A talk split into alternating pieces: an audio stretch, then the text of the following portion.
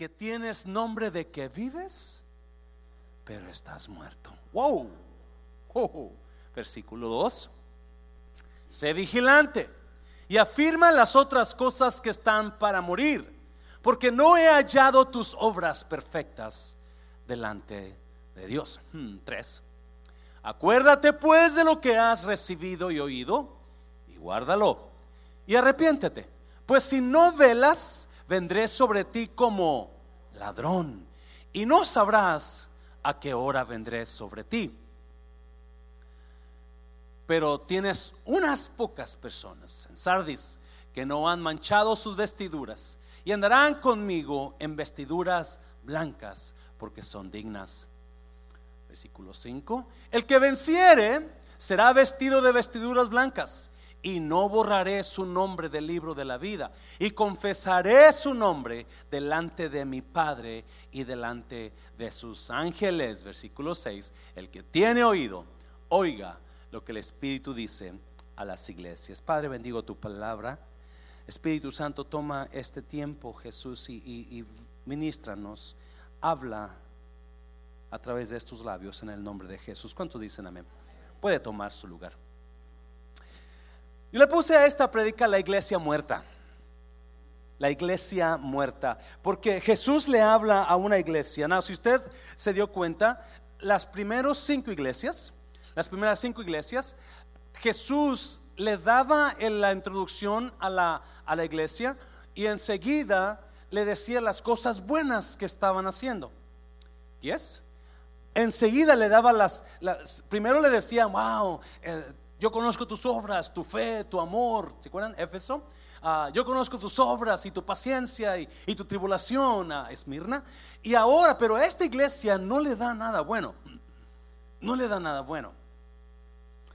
Se va al punto. Él se va al punto y uh, vamos a hablar un poquito sobre la iglesia muerta. ¿Alguien ha estado aquí en una iglesia muerta antes? Yes. Yo he estado en iglesias muertas, iglesias tanto cristianas como no cristianas, pero se siente muerte. Es más, algunas iglesias he estado donde hay enfermedad y hay enfermedad mortal. ¿Cuántos tienen miedo del coronavirus? Porque supuestamente no, están buscando la cura para eso. No sé cuántas miles de personas se han muerto ya por eso y cuántos miles de personas están infectados. So, so hay enfermedades incurables y yo he estado en, iglesias donde está, hay, hay algo enfermo ahí, donde no, algo no está bien. Algo, algo, algo está matando a la iglesia. Y He estado también en iglesias que aparentemente están vivas, pero se siente frialdad de muerte. ¿Han, sentido eso en algunos lugares ustedes? Ah, espero que no sea aquí, ¿verdad? pero Jesús le habla a una iglesia, la iglesia de Sardis. Ah, Sardis era una ciudad que estaba, una ciudad muy, por lo que he escuchado y leído, una ciudad muy rica era, una ciudad que en sus tiempos tuvo una riqueza increíble, tenían un banco, tenían, estaban en, un, en una posición donde había mucho comercio. La ciudad estaba puesta en un monte, era una ciudad bellísima, estaba puesta en un monte alto y porque estaba puesta en un monte alto, para llegar a la ciudad era muy difícil. Sonó los enemigos cuando querían derrotarla, no podían escalar porque eran puros precipicios y piedras y, rocas y, abismos a, los lados de la ciudad. So, no podían escalar. Había la única manera que podían entrar a la ciudad era a través de un pasaje secreto que solamente los la conocían. So, para que los enemigos pudieran venir a esa ciudad, era muy difícil derrotarla. So, la ciudad de Sardis era una ciudad muy confiada. Era una ciudad muy creída. Ellos creían que nadie puede contra nosotros. Nadie va a poder dominarnos. Era una ciudad muy rica. Había mucho dinero ahí en Sardis. Muy, muy, muy adelantada esa ciudad, de acuerdo a los a los expertos. Ah, no solamente era una ciudad que estaba en un, en un monte alto donde el enemigo no podía atacarla, pero también era una ciudad donde se, se adoraba a la diosa Cibelis. La diosa Cibelis, de acuerdo a los mitos, era la madre de Zeus, del dios Zeus, y era una locura y una, una, una historias increíbles que estaba leyendo, pero lo que pasaba en la adoración a Cibelis en esa ciudad eran puras orgías sexuales. Era una maldad increíble en la ciudad. So, los, los que, los ciudadanos de la ciudad estaban acostumbrados a dos cosas en Sardis. Estaban acostumbrados a la opulencia, al dinero. Había dinero fácil ahí. Y estaban acostumbrados a la inmoralidad a la vida baja. Eso era la vida de ellos. Dinero fácil, comodidad e inmoralidad. Esa era la historia de la ciudad. En medio de esa ciudad había una iglesia cristiana. Y la iglesia cristiana no muchos saben, no, no, no, se habla mucho de quién la fundó, pero supuestamente algunos creen que por mucho tiempo la iglesia se comenzó en, en muy fuerte. a en esa ciudad, porque era una ciudad de maldad y de, y de comodidad. Esa era la ciudad de Sardis, donde había mucha comodidad, mucho dinero. La gente que estaba ahí, ellos se acostumbraban rápidamente a ganar, a manejar los carros mejores, a tener las casas más, más grandes, y, pero también había un horrible pecado, horrible maldad, porque esa era su, era su religión, su maldad, la inmoralidad eso era Sardis. Eso era Sardis. Ah, no, no saben cómo comenzó exactamente, pero sí ellos creen que esa ciudad era una, más bien la, la, iglesia era una ciudad, era una, una ciudad en crecimiento. Porque mire lo que dice el versículo 1. Dice, escribe al ángel de la iglesia en Sardis, el que tiene los siete espíritus de Dios y las siete estrellas, dice esto, yo conozco tus obras, que tienes nombre de que vives, pero estás muerto.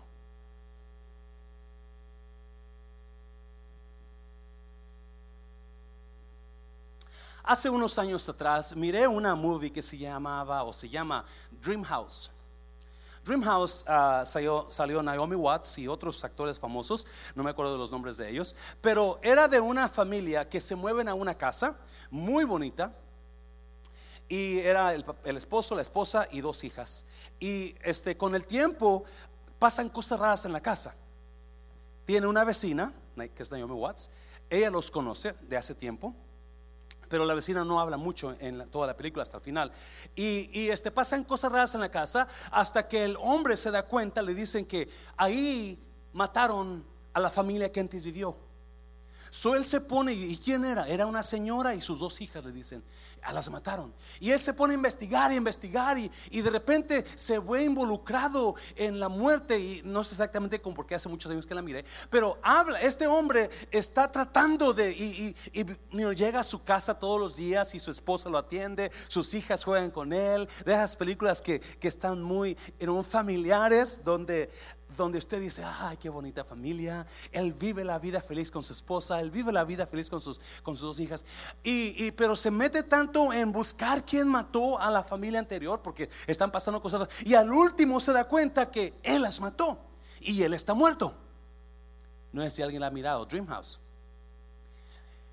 Y a mí me impactó esa movie, aunque los reviews dicen que no es muy buena. Para mí me impactó porque me impactó el pensar, ¿qué tal si yo estoy viviendo y pensando que estoy vivo, pero estoy muerto. Right? ¿Alguien, ¿Alguien me está siguiendo? ¿Qué tal si yo estoy muerto y pienso que estoy vivo? You know, am I the only one who thinks that way sometimes? Yo soy el único que piensa así a veces. Y yo decía, qué, qué horrible. Porque a mí me, me, impactaba cómo llegar y con su esposa y un beso y vente a cenar, viejo. Y las niñas, papi, papi. Y, y llegaban los muchachos. Y, él feliz como que las cargaba a sus hijas. Y, y ahora te das cuenta que estás, eso no era cierto porque estabas muerto y tus hijas están muertas. La única que sabe es la vecina, Naomi Watts. Y al último viene ella y le dice. Él se da cuenta por dos cosas porque está investigando. Pero el caso es que, qué horrible es vivir estando muerto. Yo pienso, ¿no? Pero el, el, el,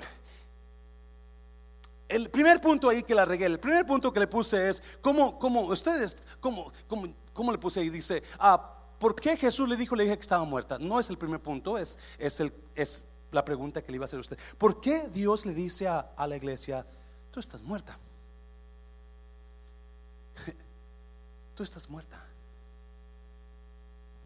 ¿Cómo se mueren las personas? ¿Por qué se mueren las personas? Falta de amor, dice el hermano. ¿Alguien se muere por falta de amor? se enloquecen por amor. ¿eh? Y los muchachos del barrio le llamaban loca. ¿Alguien se acuerda de esa canción? Ok, ya sabe lo demás que sigue, ¿verdad? Por envidia se mueren, ok. Se mueren de envidia, ¿verdad, amiga? Thank you. Un balazo. ¿Se mueren de qué? Se mueren de presión, ok. Yo estoy buscando algo, una palabra. Se mueren porque se enferman, ¿sí o no? ¿Sí, hermana? ¿Te rindes y te mueres? ¿Ok? ¿Te matan porque te rindes? ¿Ok? ¿Ok? La mera verdad es esto: la mayoría de las personas que se mueren es porque se enfermaron, ¿sí o no? ¿Yes? Uf, gracias. Quieren ser tan difíciles ustedes, ¿verdad? Pero, mande. Ya lo tocaba. Una vez, una vez dijo una persona, dijo una persona, yo no viajo en avión porque, nombre, que, que, que, y no, ¿qué tal si me toca allá arriba en, en, el, en, el, avión? Y otro dijo, ¿y qué tal si le toca al capitán del avión? Y ese día y se muere. Pero ¿qué es lo que mata a las personas? So, Jesús le da una palabra ahí a la iglesia y le dice, esto dice el que tiene los siete espíritus de Dios y el que tiene las siete estrellas en sus manos. Las siete estrellas son los siete pastores, los siete ángeles de cada iglesia, una de cada iglesia, acuérdense. Los siete espíritus, obviamente hay un solo un espíritu, pero cuando dice siete es porque siete es el número completo, perfecto, complete. That means complete. ¿Alguien está aquí, iglesia? Muy importante. ¿Por qué Jesús le dice estás muerta? Y pero antes de decirle estás muerta, dice que tienes nombre de que vives. Tienes, esa es tu fama, esa es lo que dicen de ti, eso es lo que creen de ti, que tú eres una persona, una iglesia en vida. So, cuando habla Jesús así, yo imagino una iglesia con muchos programas, una iglesia donde tenían quizás miles de miembros, una iglesia que predicaban, wow, mensajes que te, uh, te hacían vibrar. Tienes vida. Tienes vida. Aparentemente todo está corriendo bien, estás creciendo. ¿Sabían ustedes que hay crecimiento enfermizo? Hay crecimiento que no es crecimiento sano. Hay crecimiento que enferma, que está enfermo. Esta iglesia ha pasado por crecimiento enfermizo you know, créame, Dios me ha hablado en esto a través de todas estas, estas iglesias, estas siete iglesias, pero hay, hay crecimiento que no es bueno. Y cuando el crecimiento enfermizo llega a su fin, la causa, el producto es muerte. El final es muerte. Porque todo crecimiento enfermizo, tarde o temprano, si no se le da medicina, va a morir. Toda persona que no se que tiene una enfermedad mortal y no se le da medicina, va a morir. So, Jesús viene y le dice, tú tienes nombre de que vives. Qué, horrible es pensar que estamos bien, pero estamos... ¿Se ha preguntado eso? Qué horrible es pensar que yo hablé algo de esa persona creyendo que yo estaba bien, pero yo estaba... Alguien, alguien se ha tenido que comer sus palabras después. Ups porque yo creía que estaba en lo correcto, pero estaba en lo incorrecto. Y a veces nosotros vivimos una vida que pensamos que estamos, que estamos en la, en, la tapa, pero en la cima, pero realmente estamos en el valle. Y esta era la iglesia de, de ah, Sardis. Ellos creían que estaban acá. Pero wow, they're way down there. They're not on top. They're at the bottom. A veces creemos que tenemos, que tenemos el favor de Dios, pero nos damos cuenta que tenemos el enojo de Dios. Y, esta iglesia era así, ellos, creían, nosotros somos ricos, nosotros somos vivos, nosotros estamos arriba, nosotros estamos creciendo. Había dos cosas en esa ciudad, acuérdense. Una, el dinero fácil, las riquezas, la comodidad y la inmoralidad. ¿Se parece algo al tiempo de ahora en la iglesia? En Estados Unidos? ¿Cuántos de ustedes cuando vinieron de su país vinieron ya con que gane dos dólares la hora? Y ahora usted está ganando 15 la hora y quiere más. No, me entiende, estoy, esto pero ¿cómo cambiamos, sí o no? Porque el, todos nos acomodamos a lo que vivimos. Nos acomodamos a la corriente de este mundo.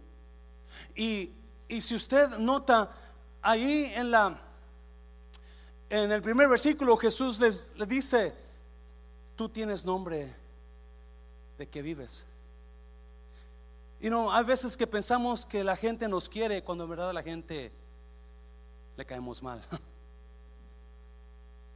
Hay gente que me dice, no, pastor, yo tengo muchas amistades en la iglesia y, y mira, fulano me sigue a mí, fulano me sigue a mí. Y, cuando hablamos con las personas, dice, oh, yo no lo soporto.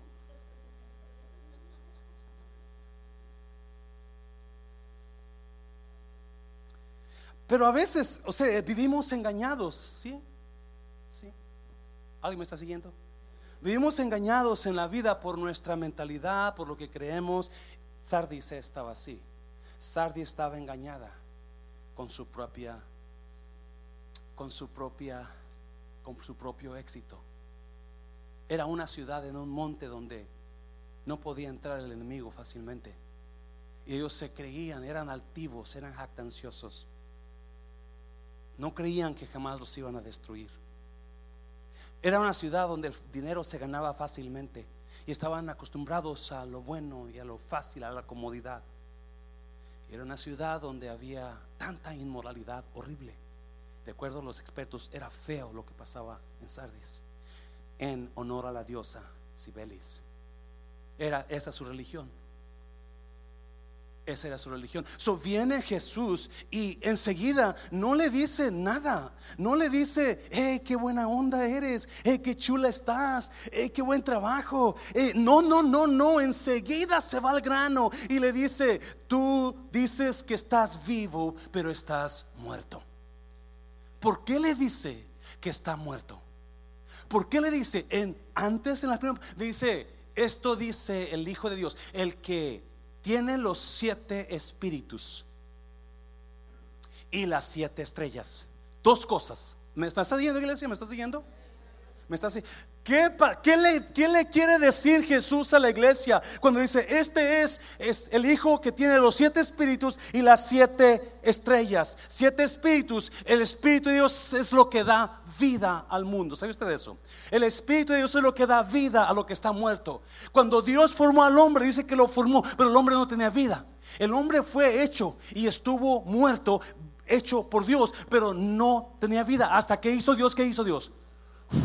Sopló en el hombre y entonces dijo, y tuvo el hombre aliento de vida, porque lo que da vida es el Espíritu de Dios.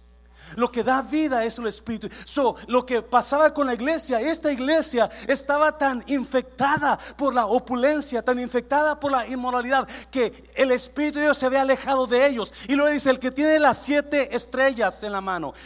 ¿Qué es las siete estrellas? Los pastores que dan la palabra. So, ¿Qué había pasado en la iglesia? El Espíritu Santo se había ido porque ya no hacían caso a la palabra. Alguien me está oyendo. La palabra se, se, acabó en sus vidas, iglesia. Y si alguien está aquí en esta noche, ¿cómo está en esta noche? ¿Usted está vivo o está muerto? Pregúntale a su pareja, ¿cómo estás? ¿Estás viva? ¿Estás muerta? Hey, wake up, wake up. como que no respira, como que, hey, respira, estás. Póngale, póngale los dedos en su, en su corazón a ver si se. Pum, pum. sí, pero porque algo pasó en Sardis, algo pasó. El Espíritu Santo se fue de la iglesia y la palabra ya no hacía eco. Y es exactamente lo que está pasando ahora en, en el mundo entero. Se ha dado cuenta que la mayoría de la iglesia está predicando todo lo que la gente quiere oír, pero no está predicando palabra de Dios. So viene un Dios enojado y le dice: Tú crees que estás vivo, te tengo nuevas, tú estás muerto.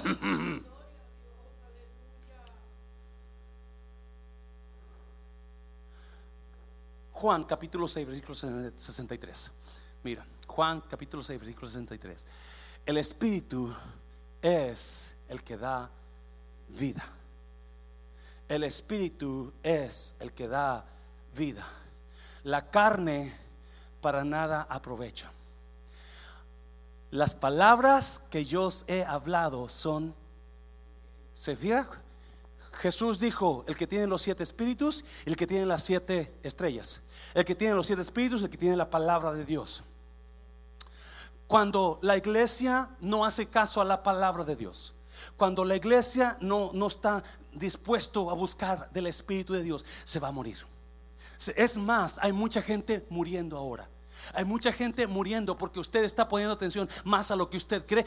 El Espíritu es el que da vida. La carne para nada.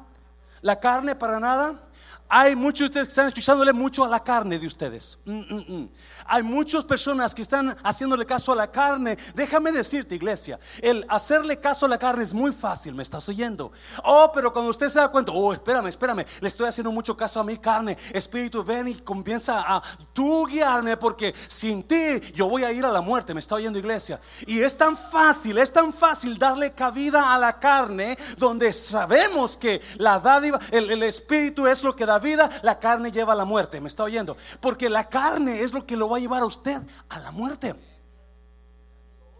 So, cuando usted y yo estamos dándole cabida a la carne, mm, mm, mm, cuando usted y yo no dejamos que el Espíritu fluya a nosotros, que el Espíritu nos controle. Oh my God, I wish, I wish, you know, I, wish you knew what I'm talking about.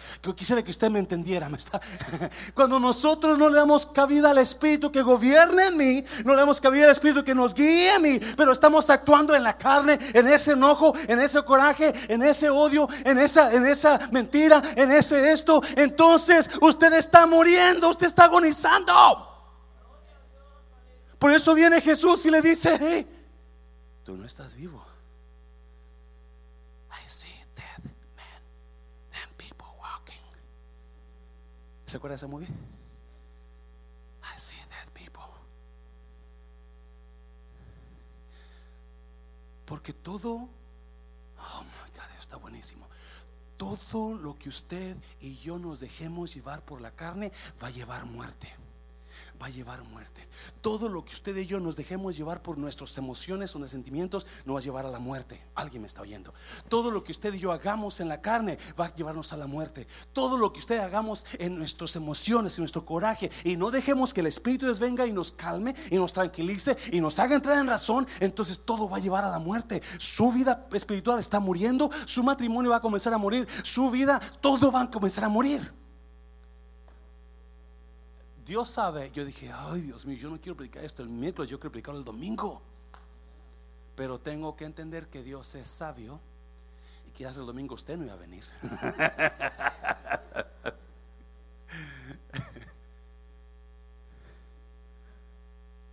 y Dios me estaba diciendo, hey, cuando te dejas llevar por tu carne, cuando te dejas llevar por tu carne, todo va a producir muerte, muerte. Y la iglesia en Sardis es lo que está pasando. Se han olvidado del Espíritu, han rechazado la palabra y ahora están viviendo de acuerdo a la ciudad, de acuerdo al dinero fácil y a la inmoralidad. Y están completamente, están muriendo, muriendo, muriendo. Ellos creen que están bien. Ellos van a la iglesia y cantan y predican y, y danzan y gritan y todo, todo bien. Aparentemente tú tienes nombre, lo que la gente mira. Si muchas veces nosotros proyectamos lo que no somos.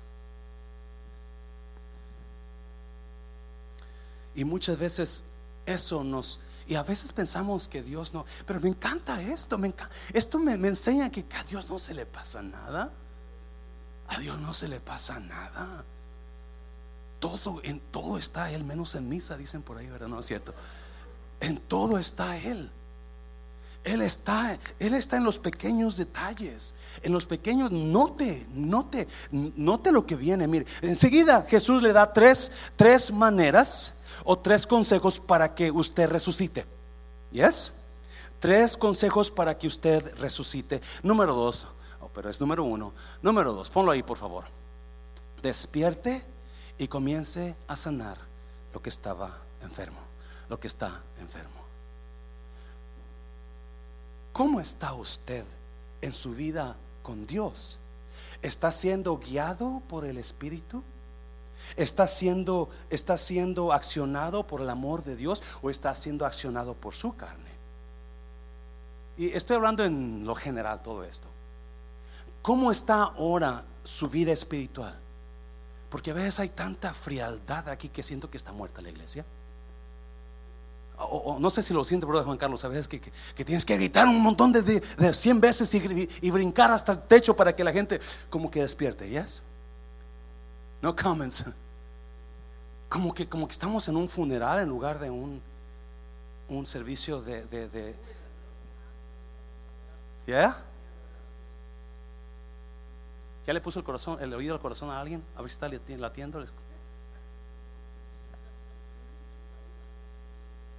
Jesús le comienza a dar unos consejos a la iglesia de, Sardis y le dice, mira, versículo 2, versículo 2, sé vigilante. Sé vigilante tiene una razón por qué se la da, créame, créame. Y afirma las otras cosas que están para morir, porque no he hallado tus obras perfectas delante de Dios. Sé vigilante, despierta despierta. Wake up. Despierta. Estás dormido. Estás dormida. Y comienza a sanar las cosas que están muriéndose. Mm. So Dios le habla a la iglesia en Sardis, que es la iglesia de Mundo de Restauración esta noche, y le dice, tú que estás muriendo, tú que traes una rabia, tú que traes ese, esa carne encima de ti ahora, te está matando eso. Te está, y tú estás dormida y no te das cuenta. Miré una película ah, el otro día con mi familia que se llama Togo, thank you, Togo, de un perro que no nadie conocía, que fue el verdadero héroe. ¿Alguien se acuerda cuando miró la película, cómo se llama la otra? El perro Balto. Balto, ¿se acuerdan del Balto? Que, que, salvó a muchos niños porque yo, pues esa película, pero ahora se dieron cuenta que la verdadera, el verdadero héroe no fue Balto, fue Togo, un perro que nadie pensaba que servía para nada y fue el, verdadero héroe. Pero están corriendo en el frío y se queda dormido el Señor congelándose y cuando despierta, Togo está muriéndose congelado, pero está dormido porque está muriendo de frío, está siendo congelado. Y así la iglesia ha entrado una frialdad en algunas personas por Dios que se están quedando muertas, dormidas. Y Jesús le dice, sé vigilante. ¿Por qué le dice vigilante? Porque esta iglesia, esta ciudad se creía lo que nadie podía, eran, eran, estaban muy confiados. They, were overconfident. They thought that nobody could come and conquer them. No, no, no creían que alguien podía venir y, los iba a, a, a, derrotar. So, la ciudad estaba en lo alto, estaba en lo alto y como no podían entrar porque había puro precipicio, ellos, los soldados, se quedaron dormidos una noche, pero vino Cyrus, Ciro, el de Roma, el general de Roma, y puso a un soldado, tú búscame, la, hay una manera de entrar a la ciudad, tú busca. So, ese soldado se puso a vigilar a los soldados que, que, estaban ahí y se dio cuenta de tanto estar vigilando y vigilando, se dio cuenta que a un soldado se le cayó, que estaba arriba, se le cayó el casco, el, you know, que usaban para la guerra, y el soldado confiado bajó por el camino secreto. Y el soldado enemigo lo miró. So, fue el que le dijo a Cyrus, a Ciro le dijo, hey, ya sé, ya sé cómo entrar. Vamos a esperar a que se confíen. So, una noche están los soldados, están los soldados en la ciudad de esta historia, en la ciudad, y se duermen porque ellos están confiados que nada va a pasar, confiados en que nadie los va a conquistar y se quedan dormidos mientras viene el soldado enemigo y los lleva por el pasaje secreto y llegan a la ciudad a medianoche cuando todos están dormidos. So, por eso Jesús le recuerda, hey, 240 años de Jesús, pasó eso. Le recuerda, tú que creías que nada te iba a pasar, tú te creías que estabas confiado, tú te creías que estabas que estabas en la cima. No, no, no. Vigila. Sé vigilante. Ponte a mirar lo que está enfermo. Despierta y comienza a velar. Comienza, es más, ahí se lo dice, sé vigilante y afirma las cosas que están para morir, porque no ha hallado tus obras perfectas delante de Dios. So, hay cosas que Dios le dice importantes claves. ¿Qué estás haciendo? ¿Qué está pasando con tu vida? ¿Tú estás confiado de que tú estás seguro en Dios? ¿Tú estás confiado que ya, ya, ya, ya, ya la tienes hecha? Ten cuidado, despierta y comienza a velar. Comienza a velar. Gracias por ese amén. Comienza a velar. Dígale conmigo a alguien, dígale, comienza a velar, comienza a velar. ¿Cuántos de ustedes ya se les olvidó que Cristo viene pronto? ¿Cuántos de ustedes ya se les olvidó que usted es mortal y puede morir de un momento a otro? Pero estamos viviendo muy confiados en que nada puede pasar. Nada va a pasar. Estamos viviendo la vida como que si es, es sardis otra vez. El dinero y la liberalidad sexual. Eso es lo que abunda en el mundo ahora. El dinero y la, libertad sexual por todo el mundo. Es exactamente lo que está pasando en Sardis. Y Jesús le dice, despierta, comienza a vigilar, no te vaya a pasar lo que pasó hace 240 años, cuando te agarraron dormido y conquistaron tu ciudad. ¿Alguien está aquí? ¿Alguien está agarrando el mensaje o está usted? Oh, ay, ese pastor ya me quiero ir. Pero le dice algo más porque no he encontrado, ¿qué? Tus obras perfectas. La palabra que usan aquí en griego se llama completas. No he encontrado tus obras completas. Fíjese cómo Dios todo pone atención. Te estás durmiendo, estás quedándote muerto, dormido, estás enfermándote. Y otra cosa, las obras que tú haces no están completas. Oh, y yo decía, wow. Porque a veces viene el desánimo, ¿sí o no? ¿Cuántos hay, han sido desanimados? No, ya no quiero servir en esa área. Yo ya no quiero, ya quiero dejar eso. Ya, ya. Ah, yo ya me voy a retirar de ser pastor y voy a poner a alguien más aquí que siga. como quiera la gente no se acomoda. Ya tengo 15 años predicando y veo las mismas caras de siempre. No es cierto, no es cierto. Pero viene el desánimo, ¿sí o no? Y usted quiere dejar lo que Dios le dio para hacer. Pero lo tomamos, todo esto lo tomamos como, ah, ah, es la iglesia, es el pastor, es... ¿Y cuántos de nosotros dejamos las cosas a medias? Las cosas de Dios a medias. ¿Cuántos de nosotros no tomamos en serio lo que Dios nos encomendó? Pablo le dice a los corintios, porque a mí se me dio una comisión de predicar el Evangelio y hay de mí si no lo predico. ¿Se ha preguntado que también eso le aplica a usted que sirve a Dios? Ay de usted si no lo termina. Sí, sí, y, y Jesús, Jesús le habla a la iglesia, eso te está afectando también. Eso te está matando. Despierta, comienza a ver qué, se está muriendo en ti. ¿Qué es lo que está desanimándote? ¿Qué es lo que te está afectando? Y comienza a decirle a la carne, carne, tú te, tú te, tú te aquí te, te, pongo debajo de mis pies. Comienza a decir tus pensamientos, tus sentimientos, sentimientos, no, no, no, te voy a... Y acuérdese, los siete espíritus de Dios, completo, lo que da vida, lo que da vida, la palabra que da vida. Jesús le dijo, las palabras que yo he hablado son espíritu y son vida. ¿Qué es lo que está muriendo en usted? ¿Qué es lo que es? Yo no puedo darle vida a lo que usted está muriendo. El único es Él.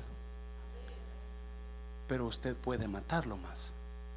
O usted decide darle vida o dejar que se muera. Dáselo fuerte, Señor, dáselo fuerte, Señor. Gracias por ese aplauso tan sin sabor, pero bueno. porque es para Dios, ¿verdad?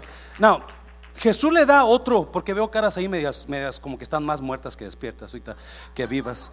Jesús le da otro consejo y le dice el número 3, mira, ponla ahí, el número 3, que es el número 2. Recuerde lo que ha recibido y oído. Y esa tiene una gran verdad. Recuerde lo que ha recibido y oído. Mira versículo 3. Versículo 3. Recuerda, diga conmigo, recuerda. Recuerda pues la enseñanza que has recibido. Síguela y vuélvete a Dios. Déjame decirte, una de las cosas que a mí me emocionan mucho es cuando veo a personas de mis tiempos cuando yo fui salvo y que ya no he visto y, ¡eh! ¿Cómo estás, hermano? ¿Cómo está? Hace tres semanas, cuando, el primer día que abrimos el refrán el domingo, estaba yo en la oficina con unos hermanos y me dice alguien, ¿lo buscan, pastor? Yo pensé que era alguien que pedía, venía a pedir dinero, porque usualmente, usualmente no todo el mundo. So salgo y era el, el muchacho, pues ya, en aquel tiempo era muchacho de como de 40 años, imagínense ahora. Eh, que, que me llevó al primer servicio de jóvenes y fue el que me animó. Él y su esposa. José Luis, ¿cómo estás? Ya cansado el muchacho. Barba blanca, pelo blanco, hombros caídos. Pero un gozo que me dio saber que hay personas que todavía permanecen. Porque te recuerdan tus primeros comienzos, ¿sí o no? Te recuerdan cuando ese amor. Son personas que hicieron impacto en tu vida porque son los que te aventaron. Son los que te ayudaron. Son los que dijeron, échale ganas. Yo no quería ir a la iglesia, la primera vez que fui me, espanté, yo, pero Él fue el que me dijo, vente, yo te traigo, yo te regreso, no te preocupes, vente. Y, te, da gusto verlos, te da gusto, porque son las personas, por ahí dicen que siempre, siempre, la persona que te ayuda la primera vez, los que dijeron, aquí estoy, siempre van a quedarse en tu mente.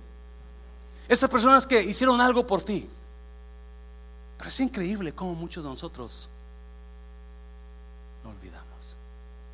Y Jesús dice, ¿qué dice?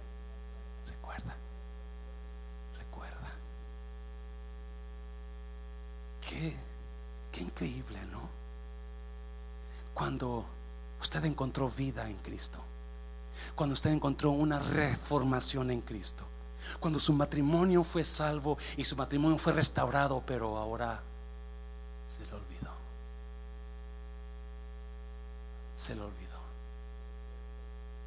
Y me dijo, Carlitos, se llama Carlos Ruiz, y van a venir a la iglesia porque quieren venir a conocer la iglesia ellos siempre están escuchando las prédicas, eso vas, a ver que ya hablé de él santo. Carlitos, estoy jugando, Carlitos, que cuando escuché la prédica.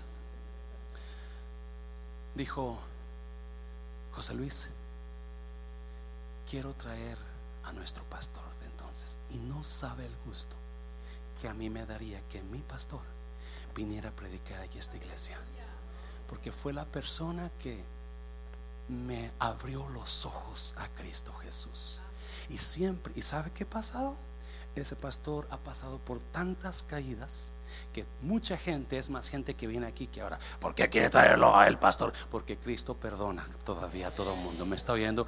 Y para mí es un orgullo traerlo un día. Y si un día lo traigo, ustedes lo van a conocer y van a saber por qué pastor Mancera predica así, porque creo que aprendí de un buen maestro. Dáselo fuerte al Señor, dáselo fuerte. So Dios le dice, recuerda. Recuerda la enseñanza que recibiste. No lo olvides. Escuche bien, por favor. Qué increíble palabra. Porque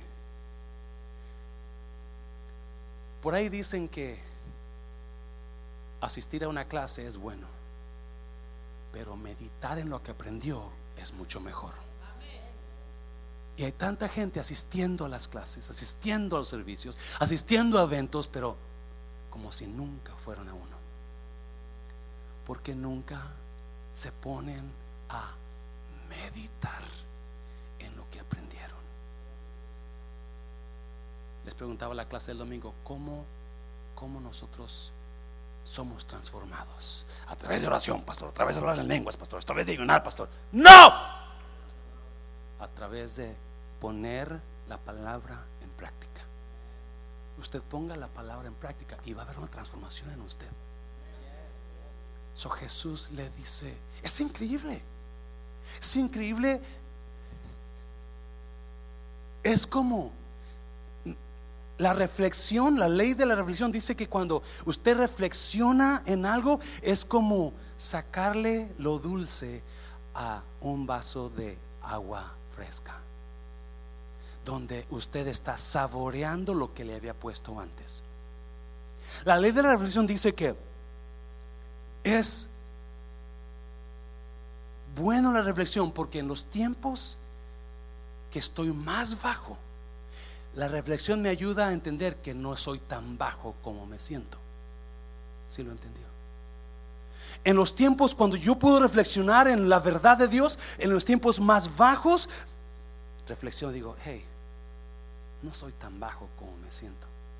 Y también la ley, la ley de la reflexión me dice que en los tiempos donde estoy más alto y me pongo a reflexionar, me doy cuenta que no soy tan alto como me siento. Si lo agarró? Eso es la reflexión. Que nosotros aprendemos, aprendemos cosas, aprendemos, aprendemos, nos paramos a detener y de comenzar a recordar lo que Dios ha hecho.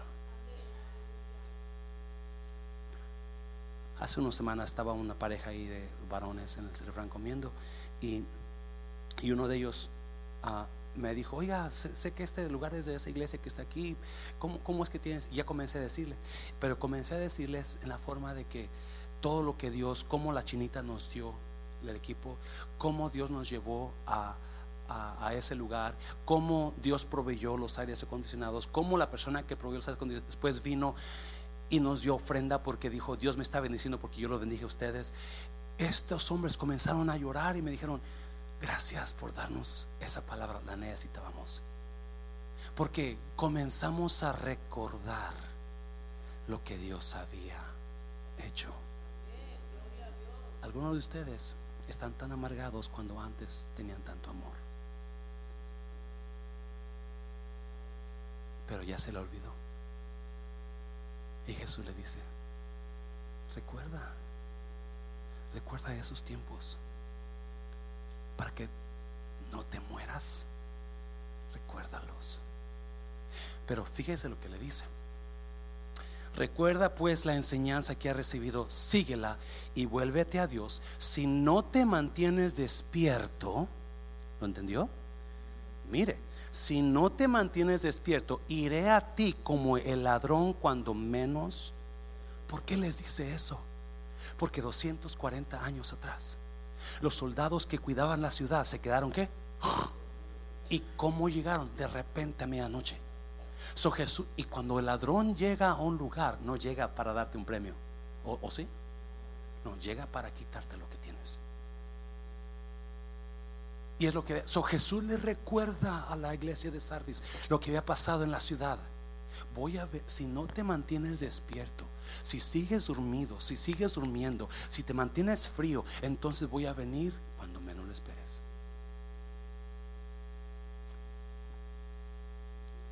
No, déjeme decirle, iglesia. Obviamente no es fácil hablar de estos versículos porque usted quiere una palabra de usted, pastor, yo me peleé con mi esposo, yo quiero una palabra que me ayude a, ahorcarlo a mi esposo, pero usted. Pero Jesús está hablando seriamente, seriamente. Porque para Jesús la salvación de usted es muy importante. Su alma de usted es muy importante. So, le está diciendo muy claro, si no te mantienes despierto, si no vigilas, si no velas, voy a venir contra ti cuando menos lo esperes. Escucha bien, por favor. Yo acostumbro predicar que los problemas, las enfermedades, Dios muchas veces quiere hacernos mejor. Se lo he escuchado muchas veces, ¿verdad? Quiere enseñarnos algo. Pero muchas veces van a venir los problemas o las enfermedades por juicio. Y es. Y hay personas que no aprendemos nuestros errores. No aprendemos nuestros errores y estamos dando otra vez tropecé de nuevo y con la misma piedra. ¿Alguien sabe esa canción? Y muchos estamos tropezando con la misma piedra cada rato. Y es cuando Jesús dice, si no velas, si no te arrepientes, voy a venir contra ti para quitarte lo que tienes. ¿Qué será? ¿Enfermedad? ¿Tus hijos? ¿Tu matrimonio? Ladrón viene para robar. So, so, Jesús le habla una palabra dura a Sardis. Le habla una palabra dura a Sardis. Hey, hey, hey, hey, hey, hello. Wake up and remember Acuérdate de Acapulco, María Bonita, María del Alma. No sé si dice así, pero acuérdate, acuérdate. Si no, y si no te mantienes despierto, voy a venir contra ti. Ya termino, ya termino, porque ya me está mirando con cara de que ya cae ese pastor. Consejo número tres. Su primero le dice, hey, ¿por qué estás enferma? ¿Por qué, ¿Por qué estás muriéndote? despierta y comienza a sanar. Comienza a sanar. ¿Qué, necesita sanar usted? ¿Qué necesita sanar? Es que usted no tiene la, usted no da la medicina, pastor. Quizás ya se las di a alguno de ustedes y no quieren, no quieren tomársela. Yes. Y luego le dice, recuerda lo que has vivido, lo que has oído. No lo tires a la basura eso que tú escuchaste, eso que tú recibiste, te transformó y te dio vida eterna. Eso te va a ayudar. No lo tires. Y mucha gente ya se lo olvidó. Muchas personas ya no se, ya no se acuerdan cómo llegaron aquí al altar la primera vez. Por lo que quiera usted que esté pasando. Y lo último, no deje que su ropa se manche. Si usted se todo, yo traigo una mancha aquí porque me cayó aceite de los, del pollo. y no me la pude quitar, se me olvidó quitar. So, qué feo se ve una mancha en la ropa. ¿Yes? Se ve feo. Si usted se ha dado cuenta, si usted ha estado conmigo comiendo, se ha dado cuenta de una cosa. Yo soy bien bruto para comer.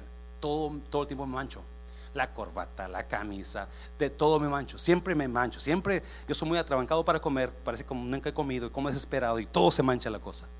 Y que, pero lo que más me cae gordo es cuando se me tira el café en la camisa blanca. ¿Alguien se le pasó? Y está la manchota amarilla y qué feo se ve.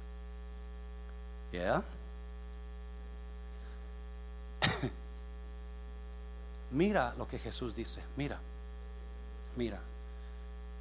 Sin embargo, hay algunos en la iglesia de Sardis que no se han manchado la ropa con maldad. Hmm. Hay algo en la iglesia que a Jesús todavía le da vida. Pero fíjese esto, la palabra que usa él. Hay algunos, unos poquitos. Me sorprende cuando la gente dice, las iglesias están llenas de hipócritas. Oh, ya, hay mucha gente que no está con la intención correcta, pero hay mucha gente que están siendo sinceras. Imagínense la presión para estos cuantas personas. Hay algunos en la ciudad, estos puñaditos de personas que se están manteniendo y están luchando para no caer en la misma rutina del mundo. Y están fuertes y están agarrando y están haciendo y están porque ellos quieren buscar a Dios.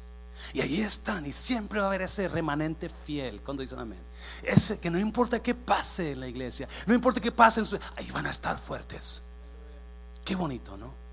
Qué bonito cuando nada los mueve y se guardan y se cuidan. Pero imagínense la tentación de trabajar y ganar mucho dinero, eh, de, de, andar con fulana y mengana y setana o sutano y mengano, porque esa es la, esa es la norma.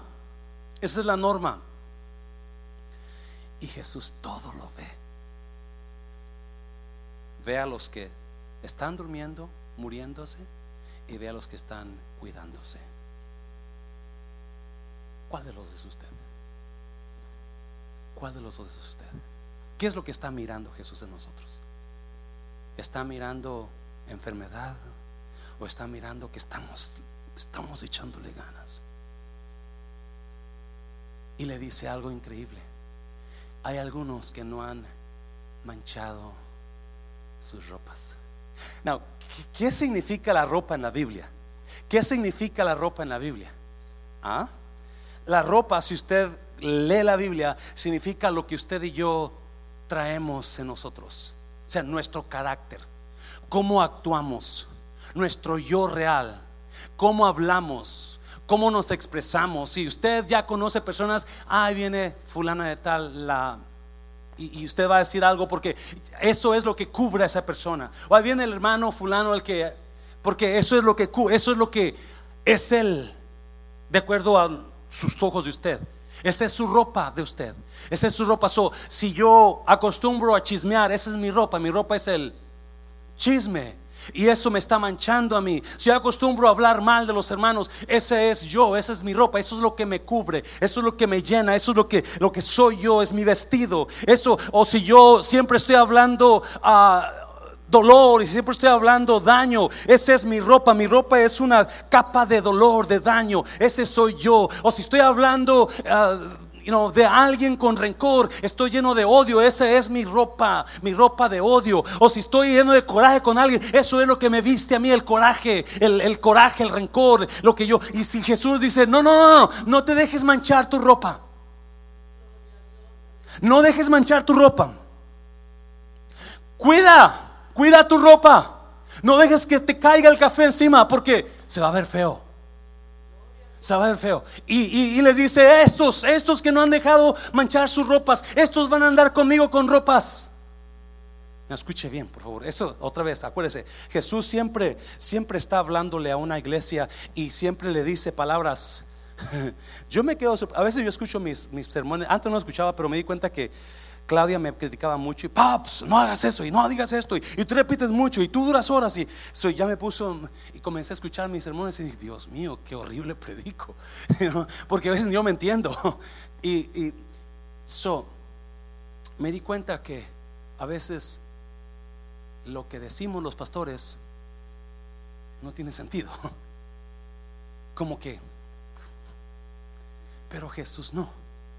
Jesús todo lo dijo. Sí, cuando él habla de las ropas blancas, las personas que iban a adorar a Cibelis, era un templo alto de 60 pies de altura.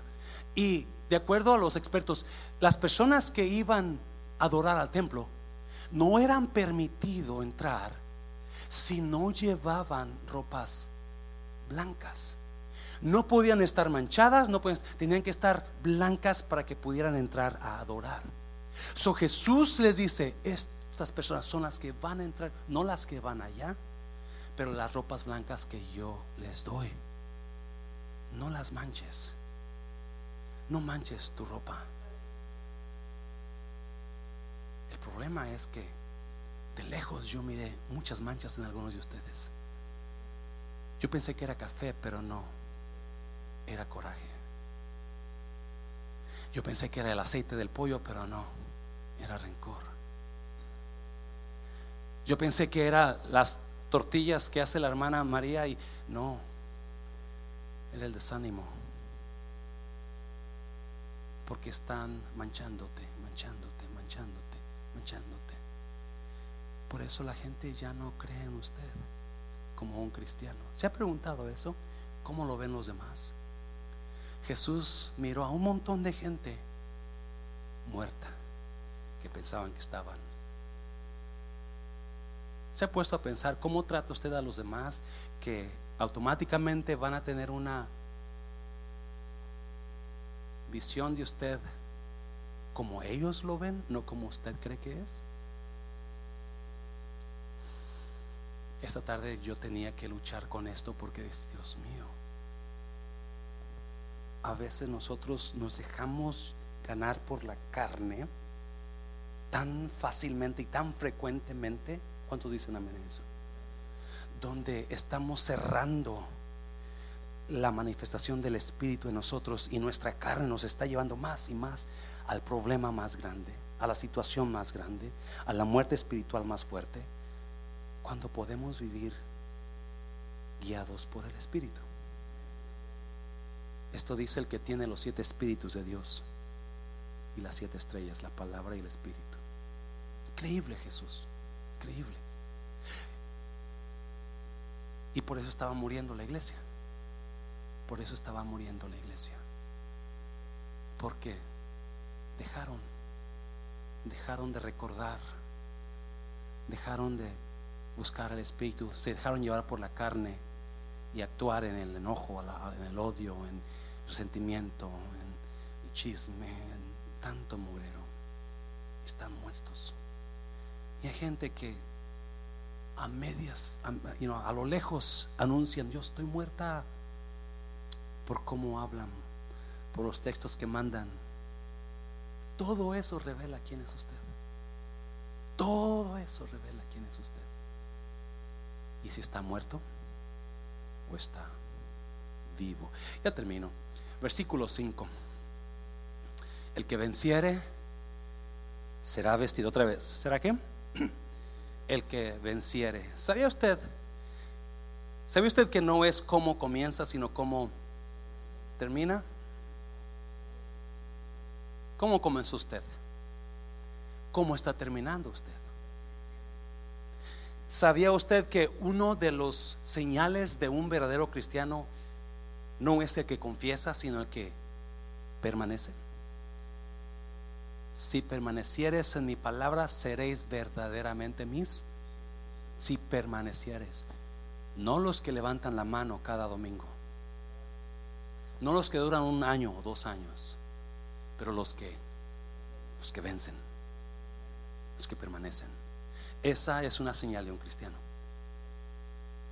Cuando yo veo a la hermana Rosita, cuando yo veo a la, a la, a la mamá de las hermanas, y no, la hermana Elizabeth, que, ya tienen sus años en Cristo y aquí están firmes. Digo, gloria a Dios por ellos. Que están siendo fieles y fieles y fieles y fieles. Ah, el que venciere será vestido de vestidura blanca, si no borraré su nombre del libro de la vida y confesaré su nombre delante de mi Padre y delante de sus ángeles. Pásenlo músico, por favor. You know, hay mucha controversia en el versículo donde dice, y no borraré su nombre del libro de la vida la enseñanza de la Biblia, Nuevo Testamento y Antiguo Testamento, es que una vez que usted es verdaderamente salvo, Jesús dijo, nadie los arrebatará de mi mano. Pero aquí aparentemente enseña que se puede borrar su nombre. Y si es cierto, se puede borrar su nombre. Pero una de las teorías es que, acuérdese, Pedro dice que Dios no quiere que nadie perezca, ¿yes? Sino que todos, ¿cuántos son todos? Todos procedan al arrepentimiento. Una de las teorías es que cuando usted nace, Dios escribe su nombre en el libro de la vida, esperando que usted sea salvo. Pero cuando usted muere y nunca fue salvo, Dios lo... Y es lo que los romanos tenían eso, de acuerdo a los expertos. En, aquellos lugares habían habían censos que, y tenían libros con los registros de cada persona cuando nacía. Cuando nacía, a esa persona ponían el nombre de esa persona en los libros de registro. So, había dos maneras en que podían borrar ese nombre del registro. Una cuando la persona moría y otra cuando la persona era despatriada. No lo querían por malhechor, lo que sea, y lo corrían borraban su nombre. So, cuando nacía la persona, lo escribían. Cuando moría, lo borraban. o lo despatriaban, lo borraban.